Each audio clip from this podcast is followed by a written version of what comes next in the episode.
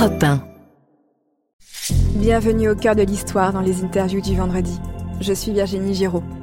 Aujourd'hui, je reçois l'historien Olivier Jandot, auteur de l'ouvrage Les délices du feu, l'homme, le chaud et le froid à l'époque moderne, paru aux éditions Champvallon. Bonjour Olivier Jandot. Bonjour Virginie Giraud. Vous êtes à Arras, c'est bien ça? Eh oui, je suis à Arras où j'enseigne. Eh oui, votre sacerdoce, l'enseignement vous retient à Arras, c'est pour ça que nous on vous a au téléphone, mais on est ravis de vous avoir en tous les cas. Le plaisir est partagé. Alors depuis le début de l'hiver, les Français surveillent leur consommation d'électricité, les prix de l'énergie s'envolent et la manière de se chauffer se retrouve au cœur de nos préoccupations. Il est d'ailleurs conseillé aux Français de ne pas se chauffer à plus de 19 degrés. Mais avant les systèmes de chauffage, il y a eu la maîtrise du feu qui s'est passée durant la préhistoire, il y a environ 400 000, 450 000 ans. Homo erectus, notre très lointain ancêtre, se met à l'utiliser pour cuire ses aliments, éloigner les animaux dangereux, s'éclairer et se chauffer. En quoi, Olivier Jandot, la maîtrise du feu est un tournant décisif dans l'histoire de l'humanité? Ce que montrent les paléoanthropologues, c'est que cette maîtrise du feu par les hommes est un moment essentiel de l'histoire de l'humanité parce que le feu permet d'éloigner les bêtes sauvages, de travailler euh, les matériaux, par exemple de durcir les pointes de flèches, et aussi de se chauffer. Derrière l'acte de se chauffer, en fait, c'est toute une vie sociale qui apparaît, puisque cette source de lumière et de chaleur va être le point autour duquel vont se regrouper les hommes et les familles, et donc il y a un lien très très fort et étymologique même entre la vie sociale et le feu. On parle encore aujourd'hui d'un foyer, ou euh, dans l'ancien régime on parlait d'un feu ou d'un foyer fiscal. Mais exactement, le foyer d'ailleurs c'est euh, la maison, mais c'est aussi l'endroit où il y a le feu à l'intérieur de la maison. Dans l'Antiquité il y avait des dieux du foyer, je pense à Estia chez les Grecs, Vesta évidemment chez les Romains, donc c'est vraiment le point central de notre civilisation, Olivier Jandot. Oui, c'est ça répond à un besoin de chaleur qui est un besoin essentiel pour l'être humain qui doit maintenir sa température corporelle à, à 37 degrés pour survivre, et donc euh, le besoin de chaleur fait partie des besoins essentiels, tout comme respirer, se nourrir et, boire. D'ailleurs, comme je le disais à l'instant, les Romains et les Grecs ont fait du foyer une divinité. Mais les Grecs et les Romains sont aussi des ingénieurs absolument formidables. Ils ont créé le chauffage central. Alors comment s'y sont-ils pris, Olivier Jandot? Alors effectivement, les Romains ont inventé le système de chauffage par le sol qu'on appelle l'hypocauste dont on retrouve des vestiges dans les grands équipements publics comme les thermes romains. C'est quelque chose qui apparaît euh, principalement à l'époque impériale et qui euh, dont on trouve des traces plus anciennes chez les Grecs. Alors, il faut pas euh, imaginer que toutes les maisons romaines étaient équipées de ce système de chauffage par le sol, mais on en trouve des traces. On avait aussi chez les Romains des cheminées, en particulier dans les régions plutôt septentrionales où on a davantage besoin de se, chauffer. Et puis, on avait aussi des braseros portatifs dans lesquels on, on faisait brûler euh, du bois ou et en particulier aussi des matières odorantes. Oui, effectivement, comme vous le disiez, les lipocaustes permet euh, d'allumer des feux littéralement sous euh, le sol des termes et de faire passer la chaleur dans des conduites dans les murs. Donc c'est vraiment euh, l'ancêtre du chauffage central avec une technicité qui nous paraît incroyable aujourd'hui pour l'époque. Oui, tout à fait. D'ailleurs, on a perdu par la suite cette technique qui a été redécouverte au XVIIIe siècle au moment où on fait des fouilles à Pompéi. Et il y a par exemple dans les pages de l'encyclopédie des considérations très intéressantes sur cette redécouverte du chauffage par le sol sur cette interrogation de des hommes des Lumières qui se qui redécouvrent avec un certain émerveillement cette technique romaine. C'est vrai qu'on le voit très bien dans les fouilles de Pompéi, à Herculanum et dans toute la baie de Naples où les termes sont particulièrement bien conservés. On voit l'élévation et donc ces fameuses salles de sous-sol où euh, on pouvait euh, chauffer euh, les sols puis les murs par les tuyauteries. Et comme vous l'avez dit, donc ce système va disparaître au Moyen Âge. Hein. Bon, J'irai pas jusqu'à dire qu'on a une régression des techniques car mes amis médiévistes vont tomber dessus, mais il est quand même évident que les moyens de chauffage redeviennent plus rudimentaires. Et pourtant, le foyer reste le lieu où on se retrouve le soir pour se réchauffer, pour partager des moments de sociabilité. Quel est le rôle du feu dans le mode de vie des paysans et des villageois du Moyen Âge? Au Moyen Âge, le feu euh, est essentiel. Il est souvent, d'ailleurs, au début du Moyen Âge, au cœur de l'habitation. On fait un feu au centre de la maison, à même le sol, avec une fumée qui s'échappe par un trou dans la toiture. Et puis, progressivement, au cours du Moyen Âge, la cheminée va s'adosser à un mur de la maison. Et c'est donc la cheminée murale à hotte euh, classique, qui existe encore aujourd'hui, qui va apparaître. Et cette cheminée, c'est un, lieu qui est triplement important puisque c'est à la fois le lieu où on prépare les repas, c'est celui dans lequel bout la marmite en permanence, accrochée à sa crémaillère. C'est un lieu où aussi on vient se chauffer. D'ailleurs, ça vient de là l'expression euh, pendre, la crémaillère. la crémaillère. Tout à fait. C'est aussi un lieu où on vient se chauffer, c'est-à-dire qu'on ne chauffe pas des volumes ou des pièces, on chauffe des corps qui s'assemblent autour du feu. Et puis c'est également un lieu qui dispense de la lumière, puisque l'éclairage est extrêmement rare, et donc autour de ce feu chaleur, de ce feu lumière et de ce feu de cuisine, c'est toute la vie sociale qui s'organise, pendant la journée bien entendu, mais aussi le soir, parce que le soir, surtout l'hiver, lorsque les veillées sont longues et que la nuit tombe à un moment relativement tôt de la journée, il est nécessaire de partager en quelque sorte les frais de chauffage, et donc on s'assemble à plusieurs familles autour de ce feu, on parle, on raconte des histoires, on plaisante, on répare des outils, les femmes filent, et c'est donc un, lieu extrêmement important dans la dans la vie sociale de nos ancêtres. Oui, parce que dans notre imaginaire collectif, on imagine euh, les grands châteaux médiévaux, les forteresses où ça festoie le soir, mais il y a toute une vie dans les villages, comme vous venez de, de le souligner, qui se passe autour du feu également.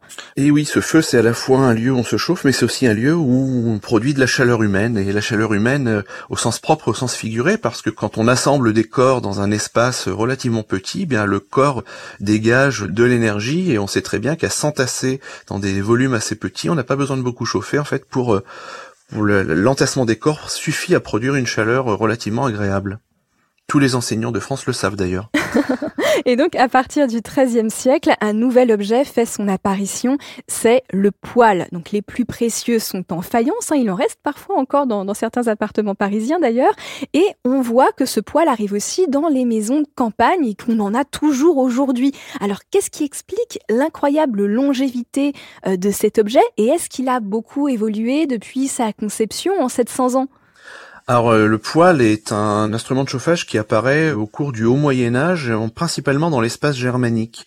Il est fait de carreaux de, de peau en terre et la particularité du poêle, c'est d'une part de cacher la vue du feu, ce qui est quelque chose d'essentiel psychologiquement qui va beaucoup gêner les Français qui sont attachés à la cheminée et au foyer ouvert.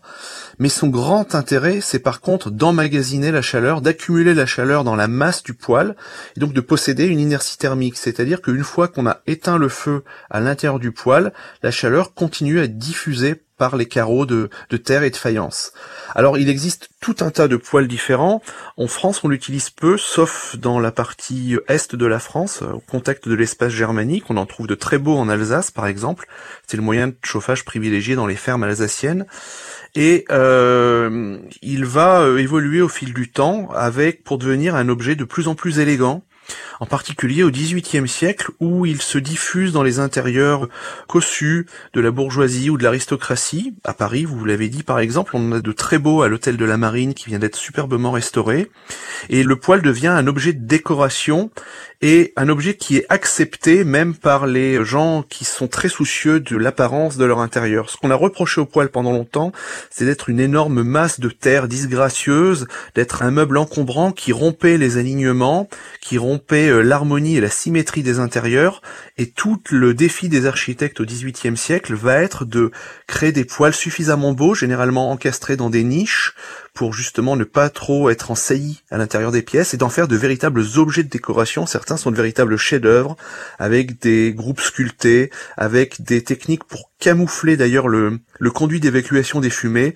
Par exemple, un des grands classiques au XVIIIe siècle, c'est de faire ce qu'on appelle une colonne palmier, c'est-à-dire de faire un palmier en, en céramique qui en fait cache le tuyau d'évacuation des fumées. Oui, donc on voit que ça devient un objet extrêmement euh, important euh, de la maison, quitte à, à le rendre central autant qu'il soit beau. Donc on voit qu'il y a une dynamique esthétique qui se met en place. Alors oui, mais ces poils ne sont pas euh, généralisés à toutes les pièces de l'appartement. C'est assez intéressant de voir qu'on cantonne généralement les poils aux antichambres, qui sont des pièces euh, par lesquelles on pénètre dans dans les habitations qui jouent un rôle de sas thermique, mais dans les pièces à vivre, par exemple, dans les salons, on, est, on reste attaché à la cheminée parce que la vie sociale s'organise autour du feu ouvert. On dispose les fauteuils et les euh, méridiennes autour de ce foyer ouvert. On a par contre des poêles dans les salles à manger parce que là, justement, les convives sont assis autour d'une table et ne regardent pas le feu, ils se regardent les uns les autres. Donc c'est très intéressant de voir que la diffusion du poêle au XVIIIe siècle est réservé à des pièces bien particulières et on a beaucoup de mal à remettre en cause des manières de vivre et des manières d'habiter qui sont définies par la position du, de la cheminée. C'est marrant ce que vous dites parce que du coup on a l'impression qu'il euh, y a une fascination pour la flamme, pour la regarder brûler et que ça fait partie aussi des façons de se chauffer que de regarder la danse des flammes quelque part. Oui, les architectes dès le XVIe siècle soulignent cet aspect en disant que le feu qui pétille dans l'âtre de la cheminée c'est le cœur de la maison, c'est le symbole de la vie et donc il y a quelque chose de, de profond, de psychologique en fait dans cet attachement à la flamme qui pétille qu'on trouve encore aujourd'hui d'ailleurs.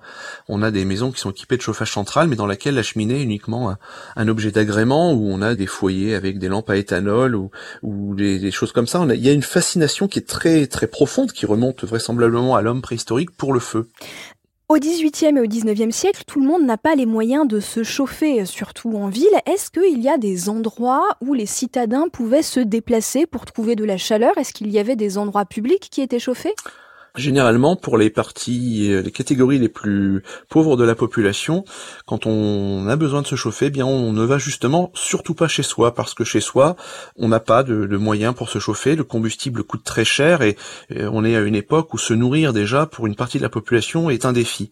Donc pour se chauffer sans dépenser le moindre centime, eh bien le moyen le plus simple c'est de fréquenter des lieux publics.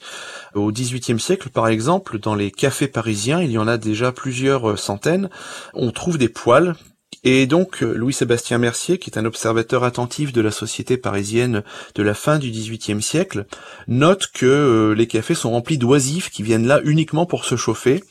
De même, euh, les cabinets de lecture, qui sont les ancêtres des bibliothèques publiques, ne sont pas fréquentés uniquement par des passionnés de lecture, mais aussi par des gens qui y passent leur journée pour se chauffer euh, à moindre frais. On a aussi, euh, lors des grands hivers, des feux publics qui sont dus à la générosité de curés ou, d'aristocrates autour desquels viennent se regrouper les populations euh, euh, en quelque sorte affamées de chaleur. Et puis, au XXe siècle, il y a une nouvelle invention qui bouleverse tout, c'est la chaudière à vapeur. En quoi est-ce que c'est une révolution? À partir du début du XIXe siècle, on commence à avoir des systèmes de chauffage central. Les premiers sont les calorifères, où on dispose un poêle dans une cave avec des bouches de chaleur qui traversent les appartements puis des systèmes donc à air chaud, c'est le calorifère, puis euh, à eau chaude, c'est le chauffage central moderne. Et ces systèmes provoquent une vraie révolution parce qu'ils vont permettre d'atteindre des températures qu'on n'avait jamais atteintes jusque-là dans les intérieurs. Mais surtout, ils vont priver euh, de la vue du feu, euh, ils vont cacher la chaleur et ils vont surtout faire de la chaleur quelque chose qui est géré par un système technique qui nous échappe et qu'on ne voit plus. Et donc euh, le, feu va disparaître de la maison pour aller dans la cave ou pour aller euh, dans un local technique. Et donc ça va rompre toute une tradition séculaire, un lien séculaire qu'il y avait entre les hommes et le feu. Et la chaleur devient totalement naturelle. À partir des années 1960, le chauffage central devient la norme en France. Il s'impose dans une période de prospérité. Mais l'histoire nous apprend que la prospérité ne dure jamais longtemps. Est-ce que c'était une illusion de croire que nous pourrions échapper au froid pour toujours? Techniquement, aujourd'hui, on a les moyens d'échapper au froid parce que on a des appareils de chauffage performants et on a aussi euh, pris conscience de l'importance de l'isolation. Le chauffage central, comme vous l'avez rappelé, est une invention récente. En 1954, seulement 10% des habitations françaises en sont pourvues et en 1970, on a seulement un peu moins de 40% des, des habitations qui ont un chauffage central. Mais ce qu'on est en train de redécouvrir aujourd'hui, c'est que même si le système technique permet d'avoir de la chaleur, ce système doit être alimenté par une énergie. Et donc l'autre élément à prendre en compte, c'est le prix de l'énergie et la consommation énergétique. Et c'est vrai que la situation actuelle nous amène à réfléchir à nos consommations et à prendre conscience de l'importance de ce facteur-là qu'on a un petit peu oublié parce que c'est vrai que quand on a juste à appuyer sur un bouton ou à tourner un thermostat, euh, on a accès à une chaleur facile alors que pendant des siècles, il a fallu des efforts prodigieux pour obtenir cette chaleur. Il a fallu euh, couper le bois, le monter, euh, corvée de bois, corvée de charbon tout ça a disparu et je pense qu'aujourd'hui on redécouvre le prix et de cette énergie et la chance aussi de pouvoir bénéficier d'une chaleur euh, agréable l'hiver. C'est une belle conclusion. Merci Olivier Jandot pour cet échange autour de l'histoire du chauffage. Je rappelle que votre dernier ouvrage, Les délices du feu, l'homme, le chaud et le froid à l'époque moderne, est paru aux éditions Champvallon. Merci à tous nos auditeurs de nous avoir écoutés. Au cœur de l'histoire est un podcast original Europe Studio. Si vous avez aimé, mettez-nous des étoiles, ça nous fera chaud au cœur. À bientôt sur votre plateforme d'écoute favorite.